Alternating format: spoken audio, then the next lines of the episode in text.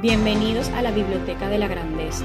Yo soy Joana Flores y comparto con ustedes las enseñanzas principales de los libros, recursos e información disponible y valiosa de los grandes mentores, líderes y las personas más exitosas del planeta. Mi misión principal es inspirarlos a encontrar su grandeza interior para que sean la mejor versión de sí mismo y vivan la vida de sus sueños. Este episodio número 15 se va a tratar acerca de las enseñanzas más importantes desde mi punto de vista del libro El hombre más rico de Babilonia, de George Claxon. Aquí les voy a dejar alguna de sus enseñanzas. El dinero es el medio por el cual se mide el éxito terrenal. El dinero te permite disfrutar de lo mejor que la tierra tiene para ofrecer el dinero es abundante para aquellos que entienden las simples leyes que rigen su adquisición. El dinero hoy en día se rige por las mismas leyes que lo controlaban cuando los hombres prósperos vagaban por las calles de Babilonia hace seis mil años. Una parte de todo lo que gano es mía. Dilo por la mañana cuando te levantes. Dilo al mediodía, dilo por la noche, dilo cada hora de cada día. Díselo a ti mismo hasta que las palabras salgan como letras de fuego en el cielo. Llénese con ese pensamiento. Entonces toma la porción que te parezca más sabia que no sea menos de una décima parte. Entonces aprende a hacer que tu tesoro trabaje para ti. Hazlo tu esclavo, haz que sus hijos y los hijos de sus hijos trabajen para ti. Un rendimiento bajo y un rendimiento seguro son mucho más deseables que el riesgo. Disfruta de la vida mientras estés aquí. No trabajes demasiado y no intentes ahorrar demasiado dinero. Si una décima parte de todo lo que gane es tanto como pueda mantener cómodamente, esté feliz de conservar esa porción. El primer remedio empieza a hacer crecer tu bolso. Por cada 10 monedas que pongo, solo gasto 9. Discutan esto entre ustedes. Si alguien demuestra lo contrario, hágamelo saber mañana, cuando nos encontremos de nuevo. El segundo remedio controla tus gastos. Presupuesten sus gastos de manera que tengan monedas para pagar sus necesidades, para pagar sus placeres y para satisfacer sus deseos importantes sin gastar más de nueve décimos de sus ganancias. Tercer remedio, haz que tu oro se multiplique. La riqueza de un hombre no está en las monedas que lleva en su bolsillo, es el ingreso que construye, el flujo de oro que fluye continuamente en su bolso y lo mantiene siempre inflado.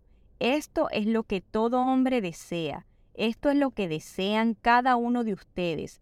Un ingreso que siga llegando, ya sea que trabajen o viajen.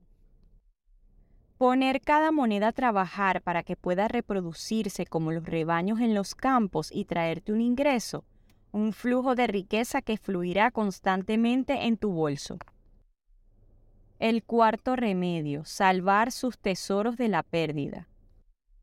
El quinto remedio, haga de su casa una inversión rentable. Por lo tanto, recomiendo que cada hombre sea dueño del techo que lo protege a él y a su familia, sea dueño de su propia casa. El sexto remedio, asegurar los futuros ingresos. Planea con anticipación las necesidades de tu edad y la protección de tu familia. El séptimo remedio aumenta tu capacidad de ganar dinero. Para un hombre querer ser rico es inútil. Para un hombre desear cinco monedas de oro es un deseo tangible que puede cumplir.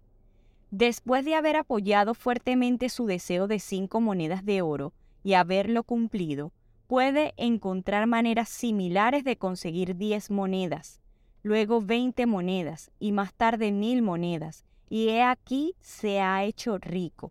aprendiendo a satisfacer sus pequeños deseos, se entrenó para realizar uno mayor.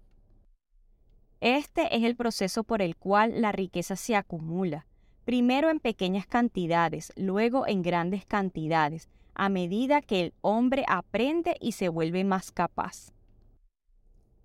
Lo que un hombre debe hacer si se respeta a sí mismo es lo siguiente. Cultivar los propios poderes, estudiar y hacerse más sabio, ser más hábil y actuar de manera que se respete a uno mismo. La oportunidad no espera a nadie. Hoy está aquí, pronto se acabará, por lo tanto no te demores. La verdad es esta. La suerte puede ser atraída aceptando la oportunidad. Aquellos que estén ansiosos por aprovechar la oportunidad atraen el interés de la buena diosa. Siempre está deseosa de ayudar a los que la complacen. Los hombres de acción la complacen mucho. La acción te llevará al éxito que deseas. Los hombres de acción son favorecidos por la diosa de la suerte. Las cinco leyes del oro.